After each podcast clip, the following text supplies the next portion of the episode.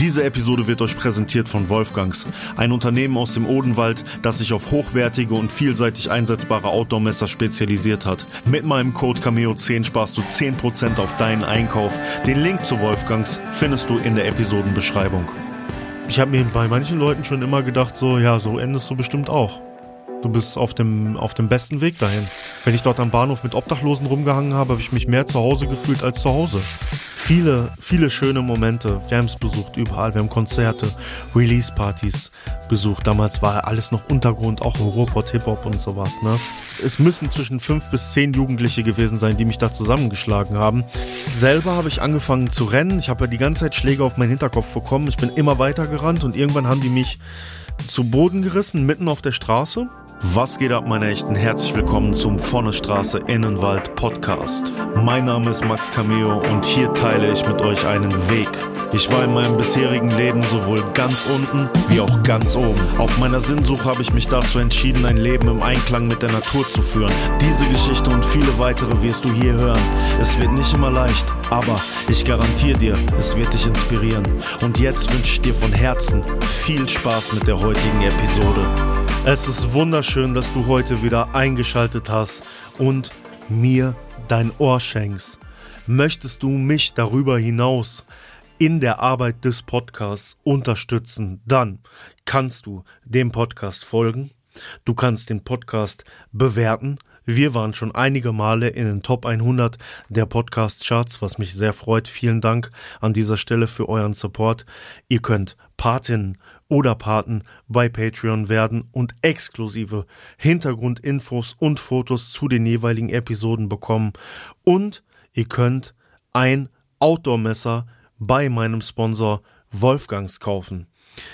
Die Einnahmen dessen gehen zur einen Seite an mich und somit zum Podcast und auch an die Kinderkrebshilfe. Und das finde ich sehr gut, denn Nachhaltigkeit ist ein wichtiger und gelebter Wert in meiner Arbeit. Das heißt, ist dein Interesse für Wald und Outdoor geweckt durch den Podcast oder schon vorher da gewesen, dann schau doch mal auf die Seite von Wolfgangs. Mit dem Code Cameo10 gibt es 10% auf den gesamten Einkauf. Vielen Dank an Wolfgangs für den Support und viel Spaß falls du dich für ein Wolfgangsmesser entscheidest. Ich habe eine Nachricht bekommen von einem Zuhörer, der mir schrieb und sagte, Max, du redest ja immer viel vom Wald, in meiner Umgebung gibt's keinen Wald, es gibt nur einen Park. Nun ja, das ist gar nicht schlimm, denn, und da kann ich vielleicht die, die von Forstwirtschaft in Anführungsstrichen noch nicht so viel Ahnung haben, etwas aufklären. Das meiste an Wald, was wir hier so um uns herum sehen, ist menschengemacht. Ja, der Mensch greift seit Jahrhunderten in den Wald hier in unserer Umgebung in Deutschland ein. Von daher ist nicht mehr viel von Urwäldern zum Beispiel übrig und die Diversität in diesen Wäldern ist sehr stark geschrumpft. Von daher kann man und das macht sogar teilweise sehr viel Sinn, natürlich auch einen Park aufsuchen, um mit der Natur in Berührung zu kommen. Denn Parks sind natürlich auch menschengemacht, aber das, was wir dort an Flora und Fauna finden, ist sehr umfangreich und auch sehr inspirierend, um die Berührung mit der Natur zu finden. Denn ich bin davon überzeugt, dass verschiedenste Menschen, verschiedenste Charaktere auch ganz individuelle Bezüge zu den Pflanzen in ihrer Umgebung haben. Und je mehr Auswahl man da hat, um sozusagen die Fühler einmal auszustrecken und in Berührung zu kommen, desto besser. Ja, von daher ist ein Park natürlich ein Platz, an dem man super mit der Natur in Berührung kommen kann. Ich bin heute selbst in einem Park gewesen und konnte es da wieder sehen. Zum einen sehr viele alte Bäume, die höchstwahrscheinlich teilweise in unseren Wäldern schon abgeholzt wären, um sie zu Geld zu machen und vor allen Dingen, weil es so viele verschiedene Bäume und Pflanzen zu entdecken gibt. Also, wenn es in eurer Umgebung keinen Wald gibt, dann jetzt Stopp drücken und erstmal in den Park gehen. Und jetzt geht's weiter mit der Story. Es war an einer Zeit für mich mein Weltenbummlertum das erste Mal zu entdecken. Und zwar gab es zu meinem Schülerticket, das ich hatte, ich musste ja dann, wie ich schon gesagt habe, eine Stunde zur Schule teilweise fahren, gab es ein Zusatzticket. Und dieses Zusatzticket für ein paar Mark extra machte es möglich, dass man damals bis nach Dortmund mit dem Zug fahren konnte. Dortmund war für mich tatsächlich noch ein bisschen zu weit. Es hat mich eher immer nach Hagen getrieben.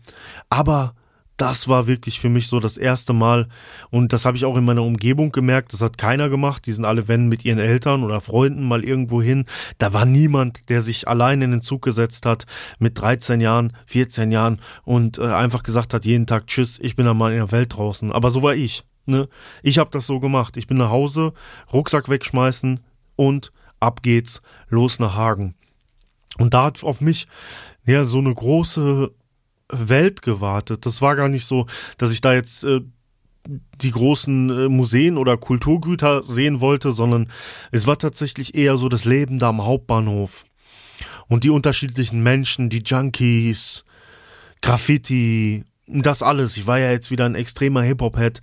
Hm, irgendwie hat mich das gepackt und war das total mein Ding, mich da in diesen Melting Pot irgendwie reinzuschmeißen. Wer Hagen Hauptbahnhof kennt, äh, früher und heute auch noch, ja, ist schon an Altenhagen gelegen, ein spezielles Pflaster, sage ich mal. Früher war das noch ein bisschen extremer. Da ging schon viel ab und für jemanden, der dann aus so einer kleinen Stadt kam, war das wirklich ähm, beeindruckend und ich habe mich auch da dann wieder extrem cool gefühlt, dass ich das gemacht habe, hatte aber auch trotz meines jungen Alters ähm, keine Angst.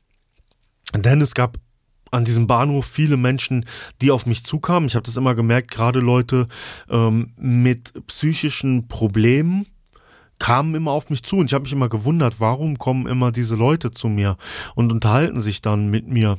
Ich weiß nicht, ob das dann meine kindliche, jugendliche Unschuld vielleicht auch teilweise war oder meine Offenheit. Ne, auf jeden Fall habe ich da etwas Besonderes gemerkt, dass ich anscheinend Sensoren ausstrahle und Menschen auf mich zukommen, um mir ihre Geschichten zu erzählen. Ich kann mich an Leute erinnern, Alkoholiker, mit denen ich da einfach rumgesessen und gechillt habe, die mir aber so ihre Lebensgeschichte und ihre Geschichten erzählt haben und dieser Schmerz dieser Menschen, der hat sich für mich auch mit meinem Welt- und Lebensschmerz, den ich hatte, ja ähnlich angefühlt. Und es war tatsächlich auch nicht so, dass ich mir gedacht habe, so, ich werde mal anders. Ich habe mir bei manchen Leuten schon immer gedacht, so, ja, so endest du bestimmt auch. Du bist auf dem, auf dem besten Weg dahin. Aber es hat sich trotzdem, ja nicht gut, aber es irgendwie hat sich geborgen angefühlt. Also ich habe mich teilweise, wenn ich dort am Bahnhof war, wenn ich dort am Bahnhof mit Obdachlosen rumgehangen habe, habe ich mich mehr zu Hause gefühlt als zu Hause. Ja, das kann man, kann man ganz schwer erklären. Und in Hagen Hauptbahnhof gab es viel Graffiti. Graffiti war damals ja mein Ding, das habe ich gesagt.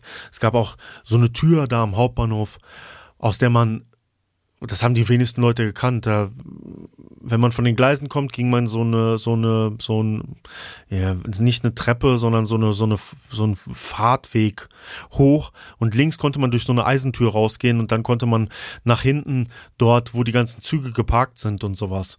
Das war sozusagen so ein, so ein Weg, den konnte man auch ähm, nachts gehen, im Grunde genommen, als noch keine Kameraüberwachung gab, um dort zu den Zügen zu kommen und dort zu malen zum Beispiel. Ich denke, einige Leute, wenn sie Graffiti gemacht haben und aus der damaligen Zeit kommen, kennen das vielleicht noch.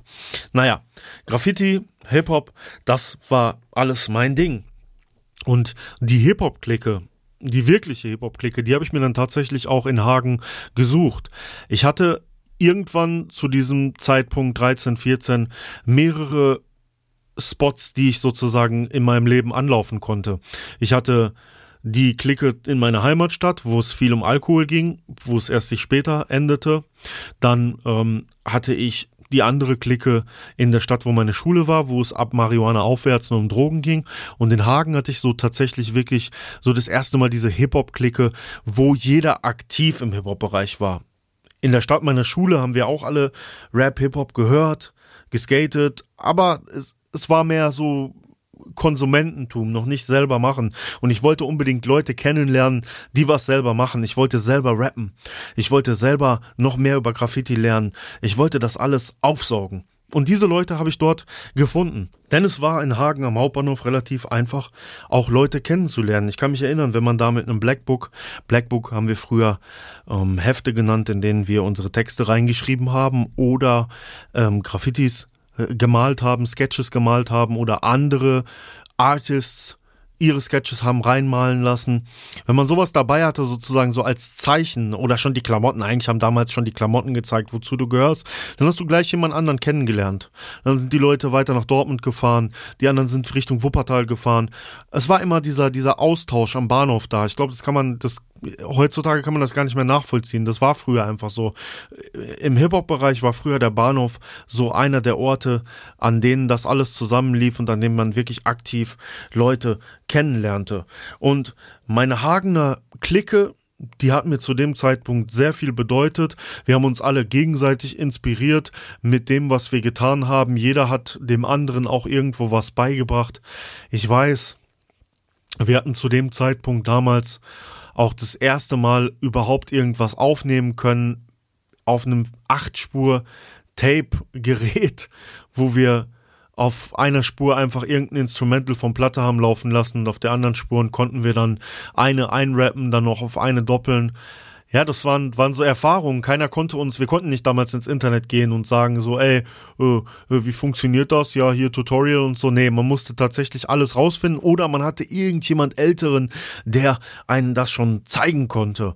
Und das war, das, das, das war schon krass. Das Internet war gerade am Kommen, das muss man dazu sagen, aber sowas wie YouTube und sowas gab es noch nicht. Das heißt, das Internet war nur gut für den Austausch. Das heißt, wir haben auch teilweise manchmal ähm, dann nach Hagen ähm, Leute aus Bremen eingeladen, irgendein Rapper aus Bremen, der mal zu uns kam oder am Hauptbahnhof und das fand ich total lustig, hat mir letztens noch jemand geschrieben aus Leverkusen, der da Handys verkauft hat, damals Nokia 3210 oder wie auch immer, der gesehen hat, dass wir da mit dem ähm, Ghetto Blast daher sind und irgendwie Too Strong gehört haben und gesagt hat, yo, macht ihr Musik? Ja, ja, kommt zu unserer Jam nächstes Wochenende in Leverkusen, kommt vorbei hm, dieser Austausch war einfach so krass da und das Internet, ja, hat es noch nicht so ersetzt wie heute. Ja, was, was heute im Internet an Connections gemacht wird und was natürlich auch mega einfach ist, natürlich. Ähm, ich ich finde es gut. Ich finde es schön, dass so ist. Trotzdem ist es wirklich schön, wenn man, wenn man diese Zeit einmal, einmal mitgenommen hat. Und ja, so konnte ich da viele Kontakte und Erfahrungen sammeln und man konnte sich gegenseitig austauschen und gegenseitig helfen und Sachen zeigen. Und es war eine sehr bewegende Zeit auch für mich, denn ich habe in dieser Zeit dann auch tatsächlich das erste Mal angefangen, eigene Texte zu schreiben. Und ich habe bei meinen Texten auch am Anfang schon gemerkt, dass ich gerne persönliche Sachen da reinfließen lasse. Also ich hatte solche Representer-Texte irgendwo so, ja, ich bin der krasseste MC, wie auch immer.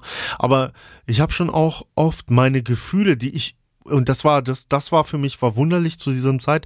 Ich war ja emotional sehr verschlossen, aber wenn ich so ein Textbuch vor mir hatte, dann konnte ich auf einmal Sachen aufschreiben, die ich mich sonst nie getraut hätte auszusprechen, als ob mein Herz sich über den Stift auf dem Blatt sozusagen ausschüttet. Und das war schön. Das waren wirklich auch schöne Momente, die ich da gehabt habe. Viele, viele schöne Momente. Wir haben Jams besucht, überall ich gerade gesagt habe, diese Jam in Leverkusen, wo wir damals hingefahren sind. Wir haben dann auch mal, ähm, wenn es gepasst hat mit den Zugverbindungen, sind wir nach Dortmund gefahren oder wie auch immer. Oder noch weiter nach Köln. Wir haben Jams besucht, überall. Wir haben Konzerte, Release-Partys besucht. Damals war alles noch Untergrund, auch im Ruhrpott Hip-Hop und sowas, ne? Man hat andere Writer kennengelernt oder man hat ein Piece gemalt und das wurde gecrossed und jemand hat dann in irgendeinem Internetforum das erste Mal so hier in diesen Kommentarspalten, die es damals noch gab, geschrieben, ja, der und der hat mein Piece gecrossed und so. Es war alles noch so unschuldig. Ja? Und meine Unschuld, die wurde mir da teilweise auch dann wieder zum Verhängnis, weil ich mich natürlich in eine Welt oder auf eine Welt eingelassen hatte, die eigentlich für mich ja, ich war eigentlich noch zu jung dafür, so viele Sachen zu machen, so viele Erlebnisse zu haben und ich war nicht, war von zu Hause aus oder wie auch immer auch nicht darauf vorbereitet gewesen. Meine Eltern haben mich schon machen lassen, haben nur immer gesagt, sei um die und die Uhrzeit zu Hause und war ich dann auch immer, aber ja, ich war auf gewisse Situationen nicht vorbereitet und ich kann mich zum Beispiel erinnern, dass ich in Hagen auch einmal ganz übel von irgendwas zwischen also es müssen zwischen fünf bis zehn Jugendliche gewesen sein, die mich da zusammengeschlagen haben, ähm, was für mich eine total krasse Erfahrung war, weil ich sowas einfach noch nie erlebt hatte. Also ich kannte aus unserer Stadt, dass man sich mal in die Fresse haut, aber ja, größere Stadt, größere Probleme. Ähm, ich hatte so ein Hosenanzug, so eine armeegrüne Hose und so ein Oberteil und ich dachte, ähm, ich bin das erweiterte Mitglied vom Wu-Tang Clan damals, so wie ich aussah und mein Kollege, der hat in Hagen irgendwo gewohnt, wo ich vom Hauptbahnhof aus noch mit dem Bus hinfahren musste. Und von dort aus bin ich immer zurückgefahren und ich habe mich wirklich sehr fresh gefühlt an diesem Tag. Und mir gegenüber in dem Bus saßen so zwei Mädels. Und diese beiden Mädels, und das war ich damals auch noch wirklich noch nicht so gewöhnt, ich fühlte mich gut, ich fühlte mich fresh, okay, ja, ähm, die hatten so ein Auge auf mich geworfen. Ich wusste gar nicht damit umzugehen, die waren die ganze Zeit am Kichern, ich habe aber gar nichts gemacht, ich hätte mich auch nicht getraut, ja. Also damals war ich da in der Hinsicht ganz anders drauf. Naja, dann bin ich irgendwann ausgestiegen, alles war gut und am nächsten Tag oder ein paar Tage später bin ich mit meinen Kollegen, mit der Crew, mit denen ich zusammen war, wieder unterwegs und wir treffen auf diese zwei Mädels mit vielen älteren Jungs, alle so 16 Jahre alt. Und das waren so, damals war das so die Zeit, als die Jungs alle Buffalos trugen. Wir natürlich nicht, wir hatten Sneaker an und waren die Hip-Hop-Hats. Aber die anderen, die trugen so Buffalos und sowas, ne, so gelte Haare, Buffalos. Und ich gehe so an diesen Jungs vorbei mit den Mädels und wir sind so zehn Meter weg. Und nach zehn Metern höre ich dieses Mädchen zu dem Typen sagen, ja, ja, der war das. Und in mir ist auf einmal so das Gefühl von Scheiße. Weil ihr müsst euch das wirklich über. Ich habe nichts gemacht vorher in diesem Bus. Wirklich gar nichts. Aber ich habe gemerkt, wie diese Mädchen mich irgendwie ausspielen mit diesem Typen. Und dann ging's los. Der Typ gefühlt zwei Köpfe und ich bin ja auch nicht klein, ne? Nur ich war richtig, richtig dünn damals. Zwei Köpfe größer als ich, hinter mir her, ey, warte mal. Warte mal. Und ich denk mir nur, Alter, lauf geradeaus, dreh dich nicht um, dreh dich nicht um. Ich gehe weiter, ich sag zu meinem Kollegen, ich so, Alter, wer sind die? Er so, keine Ahnung, die habe ich hier noch nie gesehen. Ich so, Junge, er so, komm, weiter, weiter. Und ja, da kommen wir mal wieder zu dem Punkt, was ich in einer anderen Episode schon gesagt habe, Freundschaft und wie man Freunden hilft und von Freunden enttäuscht werden. Auf jeden Fall endete das Ganze so, dass dieser Typ die ganze Zeit hinter mir her und die anderen Jungs dann auch, die wurden natürlich sauer, weil ich mich nicht umgedreht habe, anfing von hinten auf meinen Hinterkopf zu schlagen. Und alle Kollegen, bis auf einen, sind abgehauen von mir ich bin dann selber, habe ich angefangen zu rennen. Ich habe ja die ganze Zeit Schläge auf meinen Hinterkopf bekommen. Ich bin immer weiter gerannt und irgendwann haben die mich zu Boden gerissen, mitten auf der Straße. Und dann haben die mit mehreren Leuten auf mich eingetreten. Und mit diesen Buffalos, das ging schon rein. Und ich hatte richtig, ich hatte richtig Angst. Ich habe mich nur geduckt. Ich habe mich auch nicht gewehrt. Ich habe mich nur geduckt, die, die Hände über meinen Kopf, dass sie meinen Kopf nicht treffen. Und so haben die die ganze Zeit auf mich eingetreten. Und ich weiß, es gab einen Moment, als ein da saß ein Opa auf seinem Balkon und hat sich das Ganze angeguckt, anstatt irgendwie Hilfe zu holen oder wie auch immer. Ich guck, ich, wie gesagt, die treten auf mich ein und ich guck so zwischen meinen Armen und ich sehe den Opa und ich, das war so, als ob ich meinen Fokus so auf den, auf den packe und höre den so sagen, ha, ihr müsst ja Probleme haben. Und ich denke mir in diesem Moment, wie kann man, wie kann man so kaltherzig sein?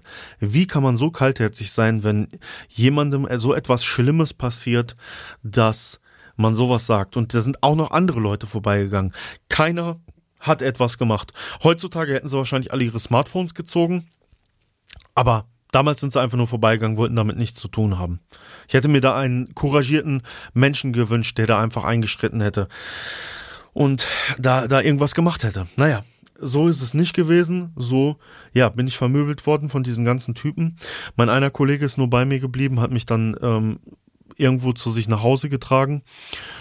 Und ähm, dann habe ich auch tatsächlich, glaube ich, dann meine Eltern angerufen und meine Eltern sind zu mir gekommen und haben mich da abgeholt. Und das war tatsächlich auch der Moment, als es so einen kleinen ähm, Bruch gab mit den Leuten da, weil ich gemerkt habe, keinen Rückhalt von denen zu bekommen. Und das hat mich emotional sehr getroffen, weil ich für diese Crew, die wir damals hatten, viel empfunden habe und auch viel gemacht habe. Ich habe uns einen Namen ausgedacht und einfach es bedeutete mir was. Ich dachte, wir hingen zusammen, wir sind, wir sind die Gang, wir sind, wir sind, wir sind alle zusammen und dann hauen all deine Freunde ab, während du, während du solche Probleme hast.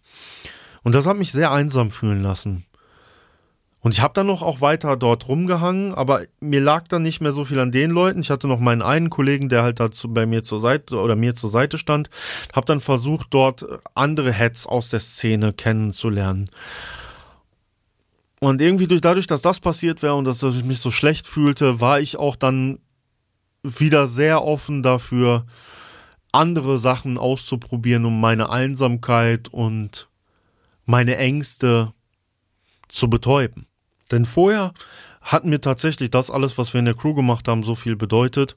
Und ich habe gar nicht mehr so krass darüber nachgedacht, so viel zu konsumieren. Hab natürlich noch ähm, wie eine Haubitze irgendwo alles in mich reingepfiffen, aber das hatte nicht mehr diesen Stellenwert so das Musik machen und in der Crew sein, das war mir wichtiger als das. Und das hat sich dadurch wieder leider extrem geändert. Ich hatte auch äh, viele Probleme, Konflikte mit meinen Eltern zu der Zeit. Bin öfters beim Malen erwischt worden zum Beispiel.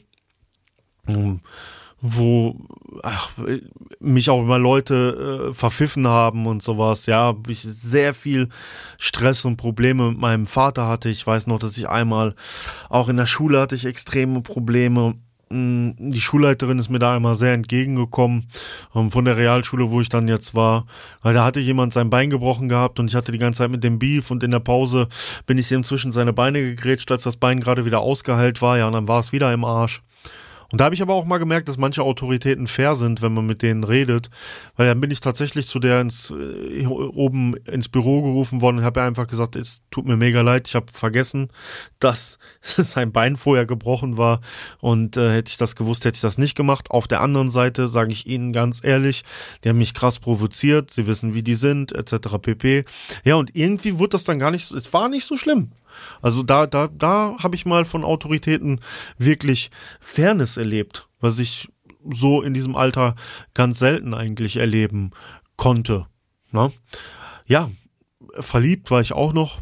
Wir sind damals immer mit unserer Crew in, äh, zu so einer Tanzschule gegangen, weil da relativ viele Mädchen waren, die man kennenlernen konnte.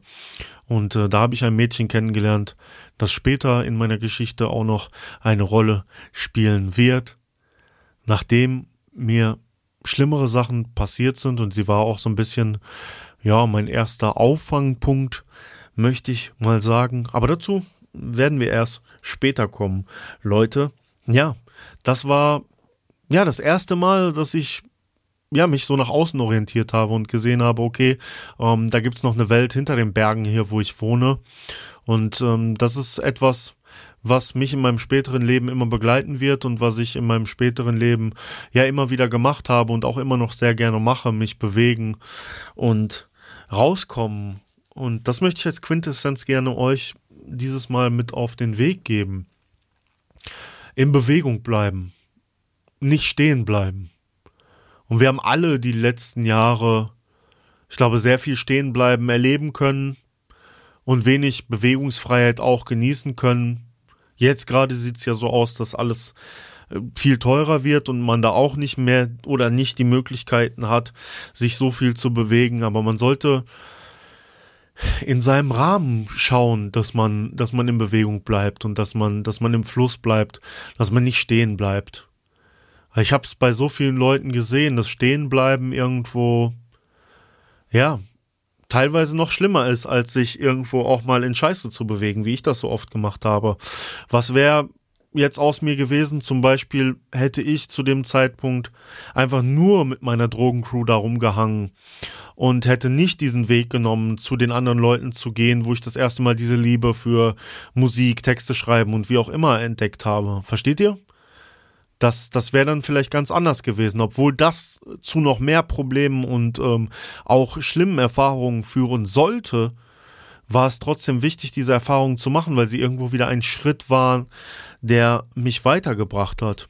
Und das kann man auch sehr gut für den, in den Outdoor-Bereich übertragen. Wenn man zum Beispiel das erste Mal sich Challenges stellt und sagt, ich gehe jetzt so und so eine Wanderstrecke und dann fängt man an, das Ganze zu erweitern, dann denkt man manchmal, es ist wie beim Laufen oder beim Bodybuilding oder wie auch immer, man denkt sich mal, boah, wie soll ich das schaffen? Und dann ist man auf diesem Weg und plötzlich begegnet einem eine wunderschöne Landschaft. Und man denkt sich, ja, genau deswegen bin ich die sieben Kilometer hierhin gelaufen. Und so ist es auch mit dem Leben. Du weißt, bevor du dich in Bewegung setzt, weißt du nie, wo du landen wirst. Aber ich kann dir aus Erfahrung sagen, die Erfahrung, die du machst auf dem Weg, die wirst du nicht bereuen. Und das ist was ganz, ganz Wichtiges, was ich durch all diese Scheiße, die ich erlebt habe und durch die ich gegangen bin, immer wieder erleben konnte. Wenn ich in Bewegung bleibe, wenn ich weitergehe, wenn ich weitermache, wartet irgendwo eine Erfahrung auf mich, die ich, was ich bereuen würde, wenn ich den Weg und die Schritte nicht gemacht habe. Und damit möchte ich mich heute von dir und euch verabschieden.